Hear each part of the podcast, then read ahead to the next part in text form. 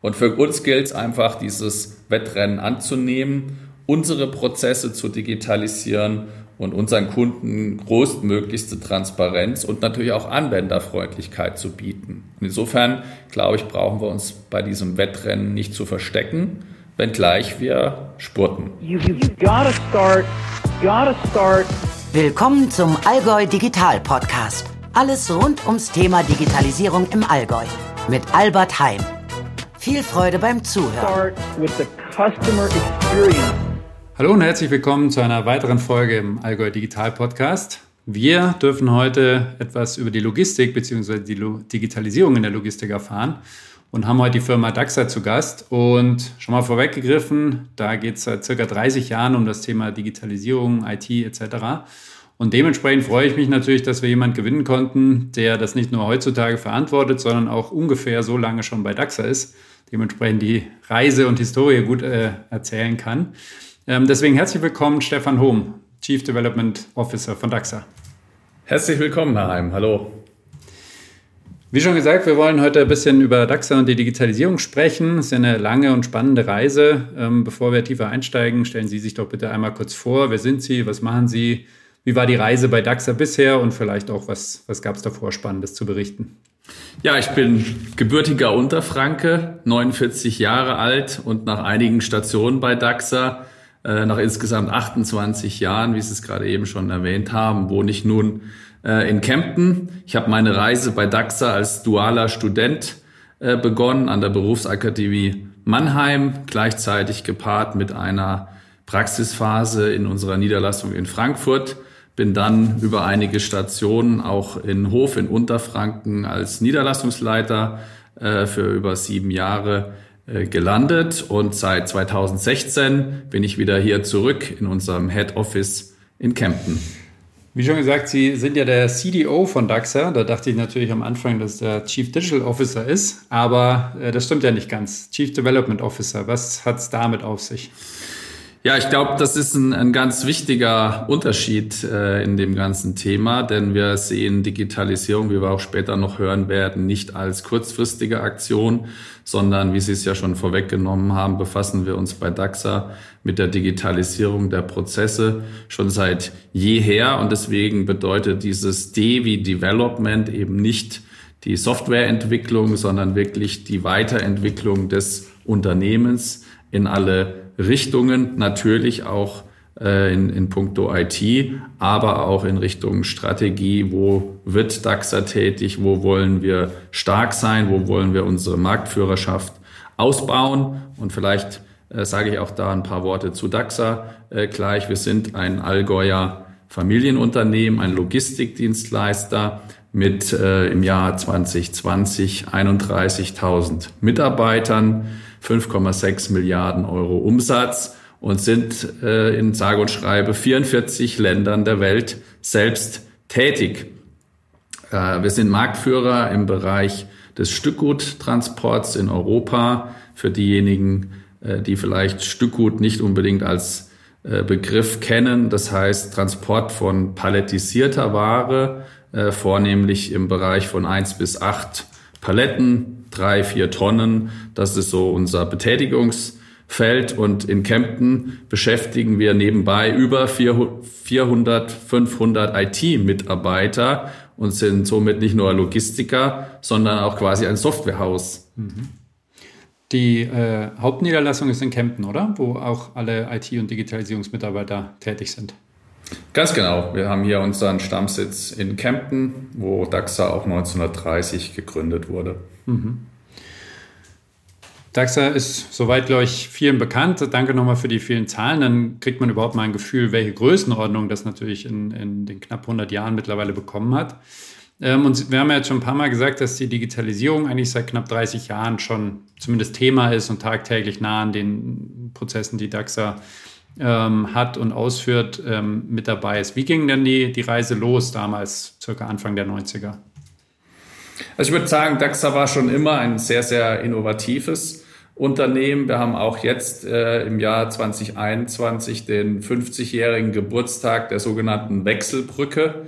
Äh, ein, ein Container mit Beinen, äh, wo auch DAXA äh, Thomas Simon damals maßgeblich an der Erfindung dieser Wechselbrücke beteiligt war. Und Anfang der 90er Jahre äh, haben wir uns bei DAXA auf den Weg gemacht, die sogenannte Nummer der Versandeinheit, vielen heute als NVE äh, bekannt, wirklich in der Branche einzuführen. Äh, ein Barcode, der sich mittlerweile in der Industrie als Standard äh, etabliert hat. Und diesen Barcode nutzen wir, um die verschiedenen Übergabepunkte der Sendungen zu scannen. Und ein Scan allein nützt natürlich nichts, wenn man diese Informationen nicht auch für unsere Kunden an die Oberfläche bekommt. Und auch in diesen 90ern haben wir uns entschlossen, unsere Transportmanagement-Software, die wir heute und auch damals schon Domino genannt haben, selbst zu entwickeln, die Prozesse äh, zu gestalten und dementsprechend auch genau diese Statusinformationen an die Oberfläche äh, zu bekommen. Jetzt haben Sie es schon genannt, Transportmanagement-Software, einfach nur zum Verständnis. Damit steuere ich im Wesentlichen die, ich sage es mal vereinfacht, LKWs und auch die Güter, weiß, wo die wann wie sind, ähm, würde ich jetzt annehmen. Wie ging das denn damals los? Weil Anfang der 90er war jetzt noch nicht in jedem LKW GPS, Handy, Smartphone, Computer. Ähm, also wie, wie muss man sich das bildlich vorstellen ähm, von diesem, wir steuern das vielleicht über Papier oder Telefon zu, was übernimmt alles diese Software in der Version 1, damals Anfang der 90er Jahre? Am Anfang ging es wirklich darum, wie Sie es gerade schon richtig beschrieben haben, weg vom Papier. Das war der erste Schritt. Wirklich äh, den Fahrer, wenn er das Umschlagterminal betreten hat, eben nicht mit einem Packen Papier zu begrüßen, sondern ihn zunächst in eine Auftragserfassung zu schicken, dort einen Auftrag zu erfassen, die Grunddaten und dann den Barcode, den der Kunde dann äh, auch schon angebracht hat, dieser Sendung zuzuweisen. Und das ist auch heute noch die Brücke, um dann im Lager selbst mit einem Scanner, äh, einem Handheld, wie wir es heute auch nennen, entsprechend die Paletten zu identifizieren und dann auch gleich weiter Prozesse zu starten, die dem Mitarbeiter im Umschlag äh, eben aufzeigen, was mit dieser speziellen Palette zu tun ist. Mhm.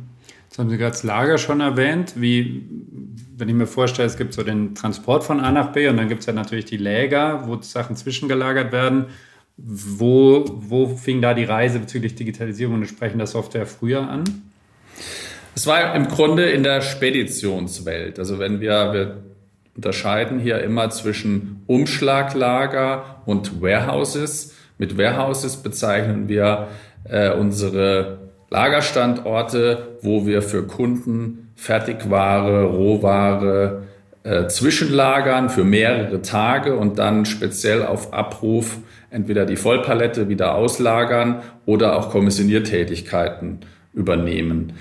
Wo, wo wir begonnen haben in der Spedition, das heißt für uns im Umschlaglager, das heißt der Fahrer hat beim Kunden eine Palette abgeholt und die wird in einem Umschlagterminal zunächst entladen, um sie dann auf eine Zielrelation, einen LKW, der zum Beispiel jegliche Ware mit nach Hamburg mitnimmt, zuzuweisen. Und das war quasi der Beginn der Automatisierung, Digitalisierung dieser Prozesse. Mhm.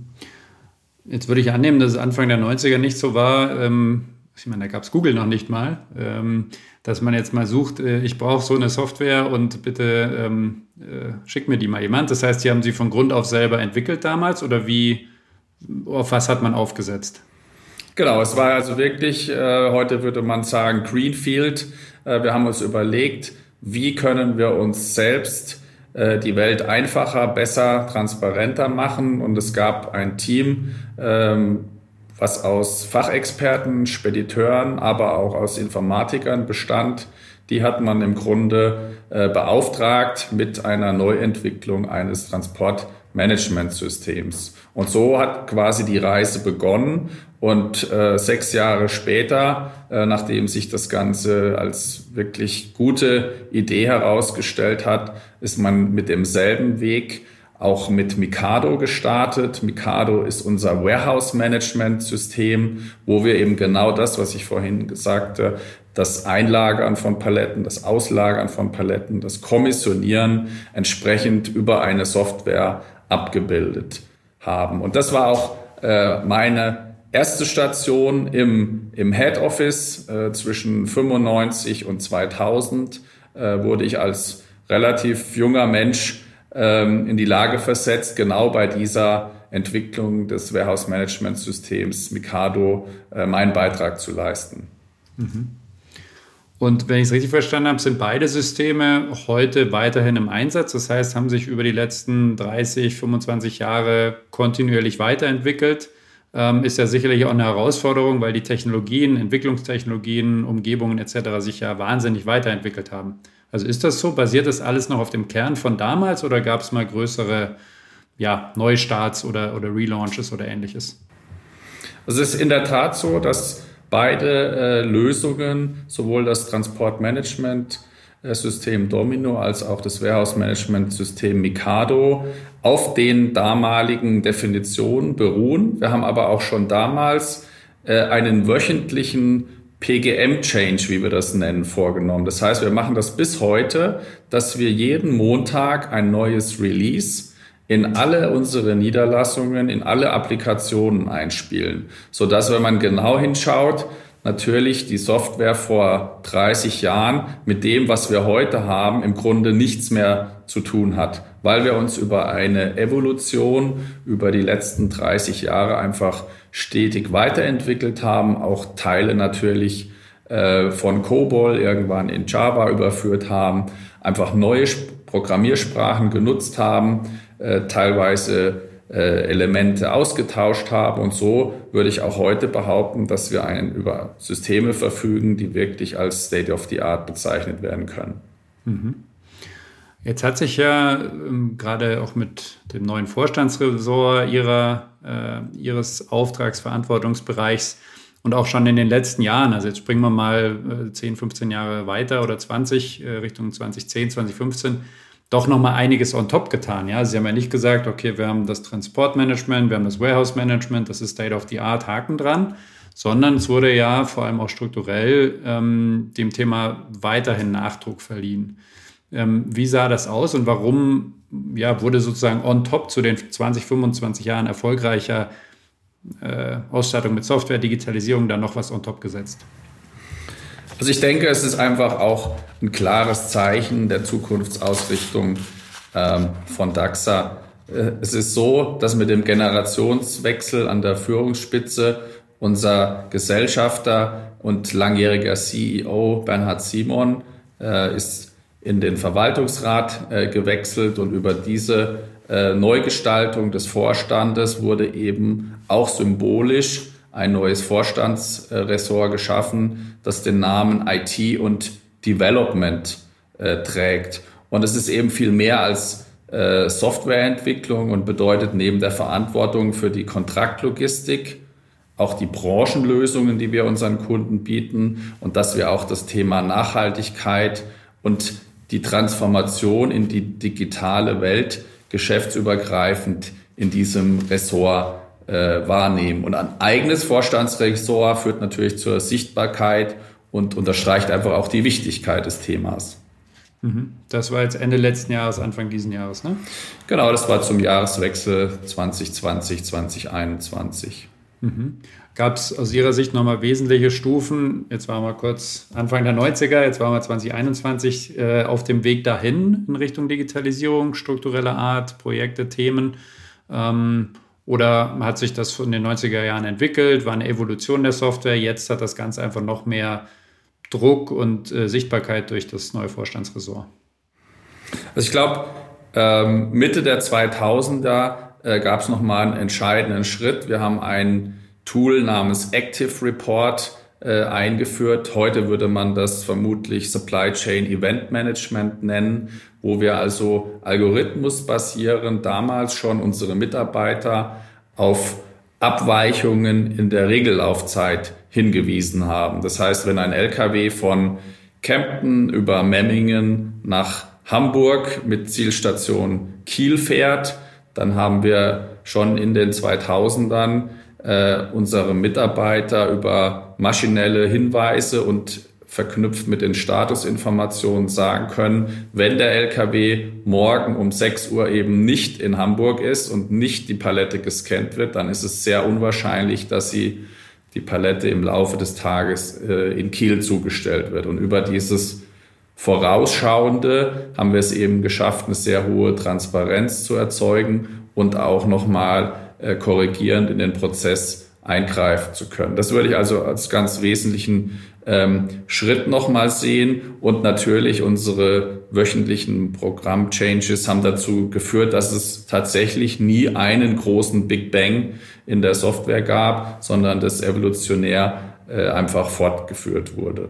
2016, ich hatte es vorhin gesagt, bin ich wieder nach Kempten äh, gekommen, habe dort ähm, die Aufgabe übernommen, den Bereich Corporate Research und Development äh, zu gründen. Und das war sicherlich auch nochmal ein ganz wichtiger Schritt, äh, da sich einfach in all den Jahren eine Vielzahl an Trends und Technologien ergeben haben, äh, die wir in diesem neuen Bereich seitdem bewerten, einfach schauen, ist diese Technologie interessant für die Logistikwelt, ist es interessant für DAXA und wie vor allem können wir diese Technologie bei DAXA auch nutzbar machen. Mhm. Jetzt würde ich so verstehen, Sie haben natürlich klassisch angefangen mit den Transportleistungen, mit den äh, Warehouses, äh, haben dann diese Warenströme eigentlich immer mehr digitalisiert, die entsprechenden Prozesse, also jede Palette, jeder LKW, alles, was dazugehört, die Wechselbrücken, hatten sozusagen einen, einen digitalen Zwilling. Dann wurde das 2016 jetzt nochmal mal noch weiter ausgebaut, das Research and Development zu neuen Technologien mit dazu zu packen. Ähm, also sehr starker Innovationsprozess aus DAXA heraus, so würde ich es zusammenfassen. Ist das denn so die einzige Perspektive oder sehen Sie auch von außen, vielleicht von, weiß ich nicht, Kunden oder Startups oder woher auch immer, auch Bewegung im Markt, dass sie auch sagen, ja, aus uns heraus innovieren müssen wir, wollen wir, aber wir sehen eben auch, dass in der Branche sich einiges tut. Vielleicht sogar die eben nicht anfangen mit den, mit den Warenströmen, sondern die rein digital das ganze Thema vielleicht bespielen wollen. Also passiert da viel aus Ihrer Sicht und ist es mit ein Grund, die Anstrengungen zu erweitern oder ist da noch Dornröschenschlaf? Das, würde ich, das Wort würde ich gleich ganz streichen. Ich glaube, die Logistik ist eine sehr, sehr dynamische äh, Branche im Allgemeinen. Ähm, und ich will Ihnen da äh, eine Vielzahl von Beispielen einfach äh, bringen. Wir haben zum Beispiel vor fünf Jahren uns auch als äh, Sponsor schon hier am digitalen Zentrum Schwaben äh, beteiligt, wo ja auch Gründer und Startups die Möglichkeit haben, dort ihre ersten Wurzeln zu schlagen und dementsprechend auch immer im Kontakt mit uns einfach Anwendungen zu entwickeln, äh, wo wir unser Feedback geben oder auch unsere Anforderungen stellen. Das wäre sicherlich der Ast äh, Startups, äh, wo wir uns stets am Markt äh, umschauen. Ähm, wir haben 2017, glaube ich, auch einen entscheidenden Schritt gewagt äh, und haben das sogenannte DAXA Enterprise Lab gegründet, äh, in welchem wir gemeinsam mit Mitarbeitern des Fraunhofer Instituts für Materialfluss und Logistik in Dortmund an Aufgabenstellungen arbeiten, wo wir eben versuchen, Problemstellungen mit Wissenschaftlern, aber auch mit Experten aus unserem Haus ähm, zu lösen. Und ich denke, äh, nicht zuletzt kommen natürlich auch viele Kunden auf uns mit Vorstellungen äh, auf uns zu, äh, äußern ihre Wünsche und äh, das Thema äh, Customer Centricity, also wie kann man wirklich dem Kunden den Einstieg in die äh, Transparenz lösen. Das steht mittlerweile äh, an ganz, ganz oberster Stelle. Und das führt mich auch zu dem Thema, was passiert im Markt. Es gibt natürlich mittlerweile ähm, Marktbegleiter. Ähm, wir nennen die Digital Freight Forwarders, äh, also digitale Spediteure, die im Grunde aus der digitalen Welt kommen, auch dieses Mindset mitbringen, sich komplett nach dem Kunden auszurichten, aber äh, in der Regel keine Erfahrung in der rauen Logistikwelt haben, äh, insbesondere nicht mit der physischen Umsetzung des Supply Chain und insbesondere nochmal im Stückgutbereich, wo eben Umschlagterminals, Menschen, Erfahrung, Know-how ähm, notwendig ist. Und ähm, um das vielleicht gleich abzuschließen, ich glaube, Ähm, DAXA hat hier ein 90-jähriges Branchen-Know-how. Wir ruhen uns aber nicht aus. Äh, wir haben sehr motivierte Mitarbeiter und sehr zufriedene Kunden aufgrund der Qualität, aufgrund des Leistungsportfolios. Und für uns gilt es einfach, dieses Wettrennen anzunehmen, unsere Prozesse zu digitalisieren und unseren Kunden größtmöglichste Transparenz und natürlich auch Anwenderfreundlichkeit zu bieten. insofern, glaube ich, brauchen wir uns bei diesem Wettrennen nicht zu verstecken, wenngleich wir spurten. Mhm.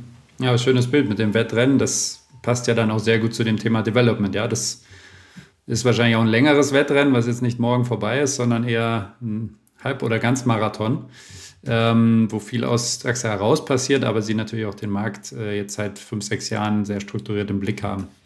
Ähm, ich würde ganz gerne auf ein paar ganz konkrete Projekte und Erfahrungen und Learnings eingehen, die Sie, die Sie haben, wenn Sie jetzt so, Sie haben natürlich einen riesen Vorstandsbereich, aber gerade das Thema Digitalisierung gucken, was wären denn da so spannende Projekte, Hausaufgaben, die ja vielleicht vor kurzer Zeit jetzt liefen, aktuell laufen oder vielleicht demnächst laufen? Ja, ich hatte es äh, ja schon angedeutet. Ich glaube, wir haben da einen recht bunten Blumenstrauß an, an wirklich sehr, sehr guten Projekten. Es gehören natürlich auch Hausaufgaben dazu, Hausaufgaben der IT, um sich vorzubereiten, um Anwendungen äh, auch in die Tat umzusetzen. Da gehört zum Beispiel die Cloud-Fähigkeit äh, sicherlich dazu.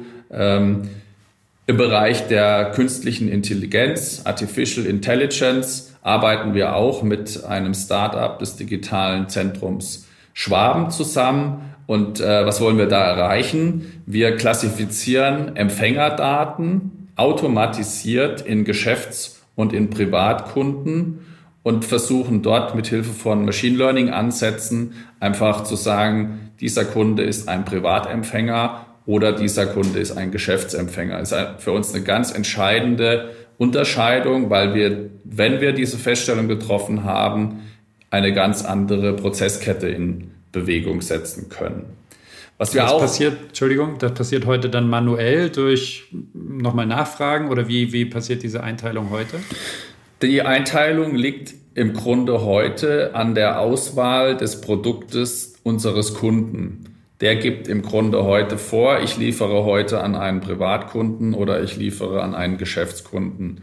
Und diese äh, Vorgabe äh, wird nochmal manuell überprüft oder läuft im, im schlechtesten Fall einfach durch, wobei wir davon ausgehen, dass das natürlich korrekt übermittelt wurde. Aber um einfach hier den bestmöglichen Prozess zu wählen, äh, versuchen wir diese Schnittstelle einfach zu automatisieren. Mhm.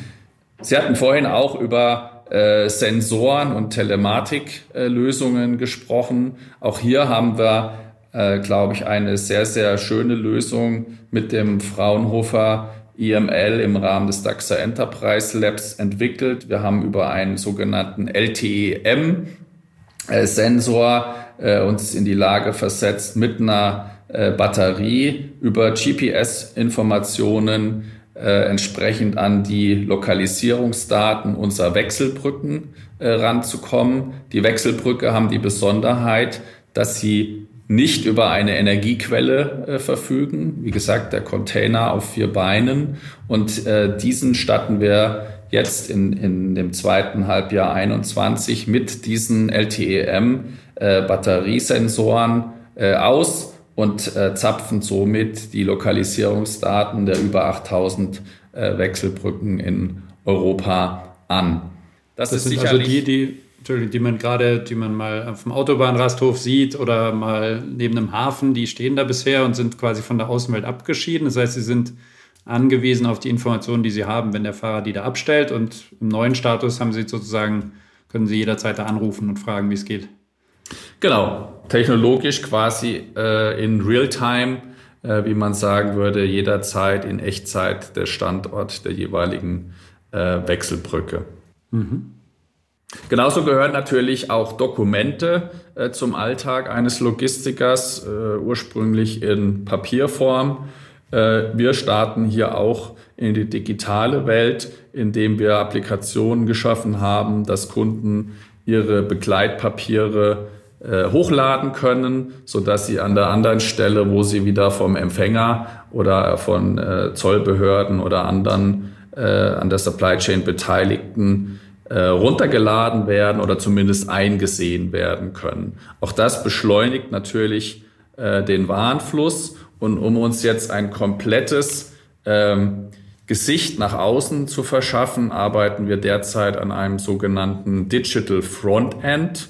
Das ist quasi, ich würde es mal einen Relaunch unserer bisherigen Anwendungen nennen, um unseren Kunden die Daten zum richtigen Zeitpunkt an dem richtigen Ort in einer Anwendung äh, anzuzeigen. Ich denke, das wird auch sicherlich in dem Wettrennen mit den Digital Freight Forwarders ein entscheidender Schritt sein, um dem Kunden eben genau diese Usability äh, zu bieten, die es eben auch aus der äh, Digital äh, Forwarder Welt äh, zu bedienen gilt. Mhm. Da hätte ich mal ein paar Fragen also zu diesem digitalen Frontend. Das ist ja, wenn ich es mir richtig vorstelle, wie man es vielleicht aus dem Privatbereich kennt. Ich gehe zu dhl.de, gebe eine Tracking-Nummer ein und sehe den Status meines Pakets, mal ganz vereinfacht gesagt. Ähm, wie stark, also Sie haben ja gesagt, das ist für die Kunden, wie stark sind denn die Kunden in diesem Entwicklungsprozess jetzt auch mit einbezogen? Also am Ende muss es ja für die Kunden funktionieren, basiert aber natürlich auf allen Dateninformationen, die Sie und die, die, die LKWs etc. haben. Also können Sie ein bisschen was sagen zum Entwicklungsprozess, wie das läuft, wie eng oder auch nicht eng die Kunden damit äh, eingebunden sind? Also wir starten jetzt wirklich nochmal ähm, von, von dem Greenfield und unterhalten uns tatsächlich natürlich mit bestehenden Kunden, aber auch mit Kunden, die wir gerne als Kunden bei uns sehen würden. Das heißt, wir fragen wirklich sehr dezidiert ab, welche Applikationen nice to have sind, was wirklich essentiell ist und versuchen das auch nochmal äh, in einer Form darzustellen, dass eben die Kundensicht in den Vordergrund äh, gestellt wird und der Kunde nicht sich auf unsere Produktwelten verlassen muss, sondern wirklich möglichst intuitiv äh, zu seinen Daten kommt, die er halt zu diesem Zeitpunkt benötigt. Zum anderen haben wir natürlich langjährige Erfahrung. Wir haben ja Applikationen über Track and Trace. Sie haben gerade über eine Site gesprochen. Auch sowas haben wir natürlich schon lange Jahre und verfügen auch da über Erfahrung, was Kunden brauchen, was sie vielleicht häufig anklicken, was sie nie nutzen. Und all diese Erfahrungen wollen wir natürlich in dieses neue Frontend einfließen lassen. Mhm.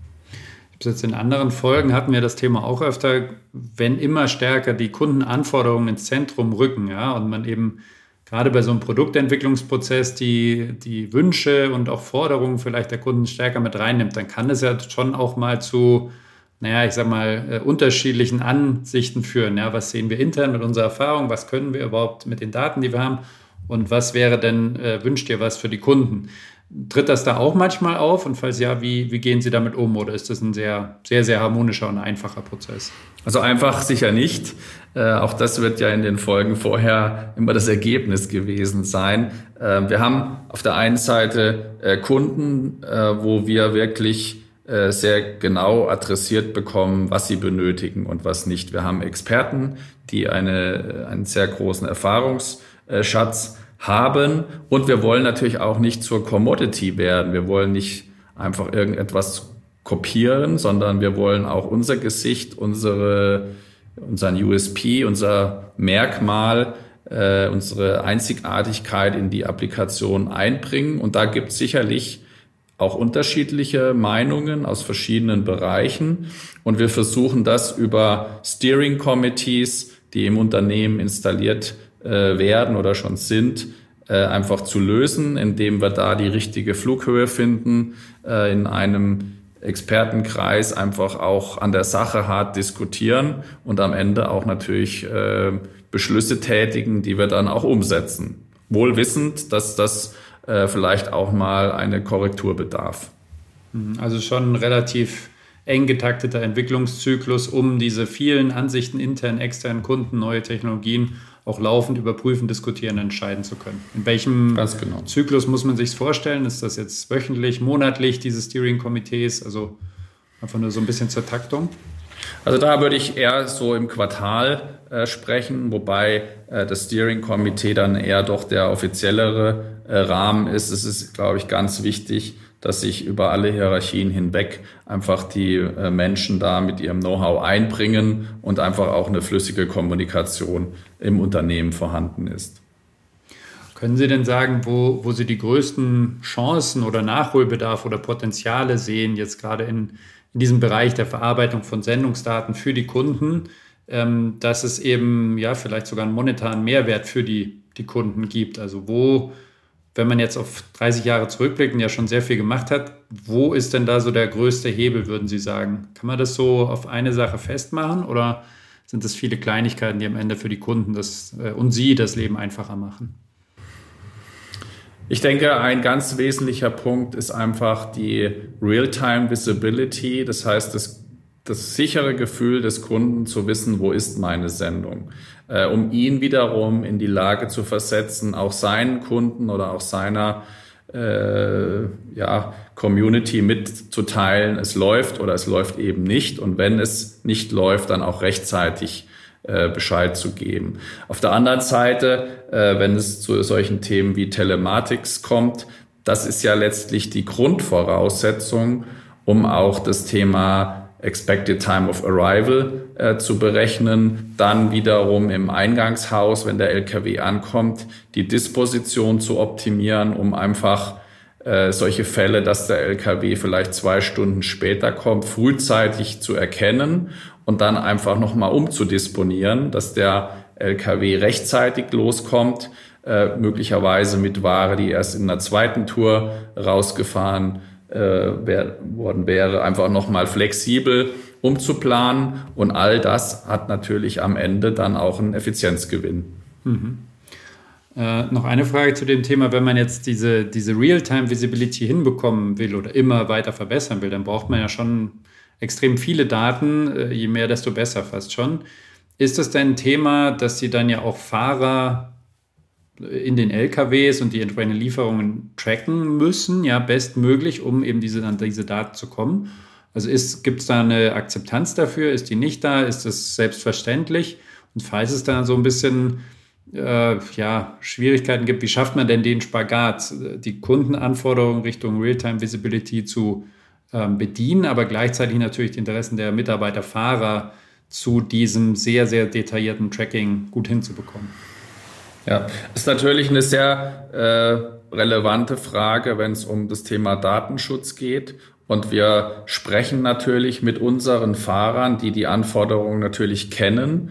Äh, und wir gehen auch hier den Weg, dass wir den Fahrern entweder über die Telematik am Fahrzeug äh, zum einen äh, das Tracking näher bringen. Auf der anderen Seite gibt es natürlich auch Apps oder Pen-Keys, die je nach Bedarf auch in der Lage sind, einen Ablieferbeleg zu fotografieren, eine Unterschrift einzusammeln. Und das alles hat natürlich mit äh, GPS und Tracking zu tun. Und äh, es ist in der Regel so, dass vor allem im Nahverkehrsbereich, das heißt in der Zustellung zum Endempfänger, jedes der DAXA-Fahrzeuge mit einem derartigen Gerät ausgestattet ist und der Fahrer das in der Regel auch äh, ohne ähm, große Themen äh, weiß natürlich, aber auch einwilligt.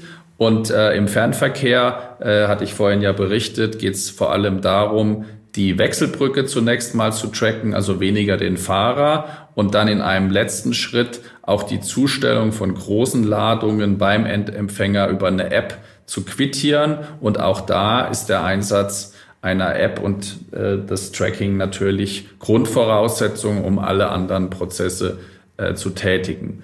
Ein Punkt, den es sicherlich zu verbessern gilt in der Branche, ist, dass natürlich jedes Unternehmen versucht, seine eigene App äh, zu schaffen und einem Fahrer, der vielleicht auch äh, oder einem Unternehmer, der für mehrere äh, Logistiker im Einsatz ist, äh, stellt sich einfach immer wieder die Herausforderung, dass er mehrere Applikationen im, im Grunde um das gleiche Thema bedienen muss. Und äh, hier ist sicherlich die Industrie, die Logistikwelt äh, gefragt, äh, sich auch einfach mal über diesen äh, über das Thema Wettbewerb äh, hinwegzusetzen und sich auf einen oder zumindest wenige Standards zu einigen. Mhm. Ähm, jetzt haben wir viel über die, die Anforderungen der Kunden und die, die Systeme für die ja, bestmögliche Abwicklung des, des Kerngeschäfts, des Transportmanagements, des Warehouse-Managements gesprochen. Wenn wir mal so in Richtung interne Prozesse, vielleicht auch Verwaltungsprozesse und ähnliches nochmal gucken, gibt es da auch noch spannende Themen, die Sie äh, hinsichtlich Digitalisierung angehen? Es ist sicher so, dass wir natürlich in einem Unternehmen wie DAXA auch Genehmigungsprozesse haben. Das heißt, äh, auch hier äh, legen wir im Moment ha Hand an, wenn es um äh, Investments geht, um Genehmigung von gewissen Ausgaben, dann wird hier äh, sehr stark auf eine Digitalisierungsplattform gesetzt, die einfach Workflows in dieser Art äh, abbildet. Äh, und vielleicht was ganz Besonderes, äh, unter diesem Motto Weg vom Klemmbrett äh, arbeiten wir auch seit drei Jahren mit einem Unternehmen namens SMAP One zusammen. Das handelt sich äh, bei diesem Unternehmen um eine Low-Code, No-Code äh, basierte Lösung, so dass also der Mitarbeiter, der wirklich den Prozess kennt, der vor Ort äh, seine Themen zu lösen hat, immer mit dem Ziel weg vom Klemmbrett, seinen Prozess, ohne dass er programmieren kann, selbst in eine App umwandeln kann. Und das macht nicht nur Spaß, das bringt auch tatsächlich Effizienzgewinne. Mhm. Das ist ja sicher auch für sehr viele Unternehmen relevant. Wie, jetzt haben Sie gesagt, drei Jahre, wie ist denn da, waren da oder ist denn da das Vorgehen? Also hat man gesagt, hier, es gibt diese Plattform und jeder versucht mal Prozesse zu digitalisieren, wie es klappt. Äh, gab es da Schulungen? Gab es da schon mal eine Handvoll an Apps, die bereitgestellt wurden? Also wie schaffen Sie es, dieses Thema No-Code, Low-Code wirklich in der Breite, weil am Ende geht es ja um die, ich sag mal, kleinen Detailprozesse in den, in den letzten Ecken, in Anführungszeichen. Wie schaffen Sie dieses No-Low-Code-Thema in der Breite zu etablieren und im zweiten Schritt dann natürlich auch dauerhaft gut und sicher äh, und performant zu betreiben?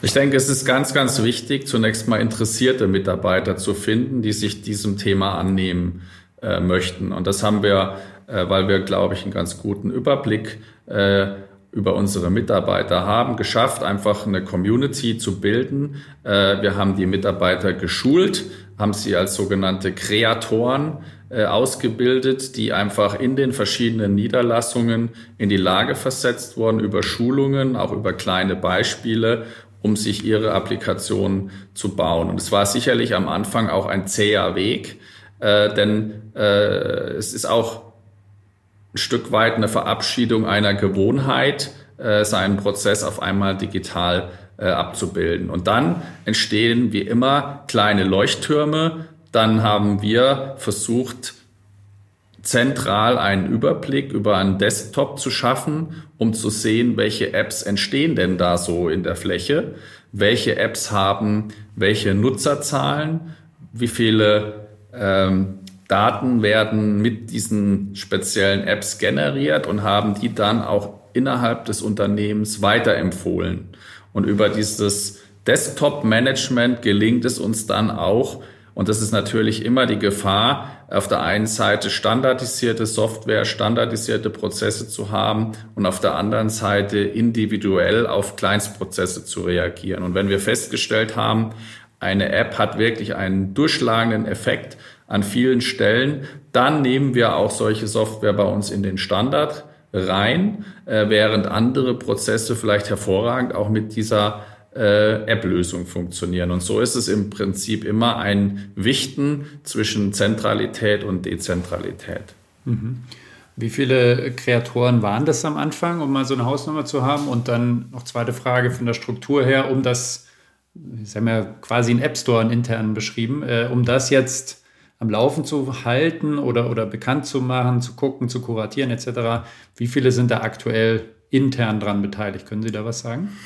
Also wir haben mit einer Gruppe von 30 Personen äh, begonnen, die wir einfach mit der Idee infiziert haben, denen wir ein paar äh, Handgriffe zur Hand gegeben haben, wie das denn funktioniert, äh, haben die einfach tatsächlich mal machen lassen und haben dann relativ schnell schöne Leuchttürme äh, bekommen. Und mittlerweile haben wir über 500 kleine bis große Apps, wenn man sie so nennen will, äh, produziert. Und wir haben über 200 Kreatoren mittlerweile im Unternehmen.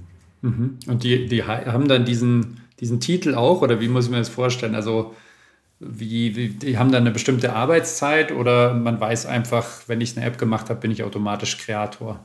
Kreator?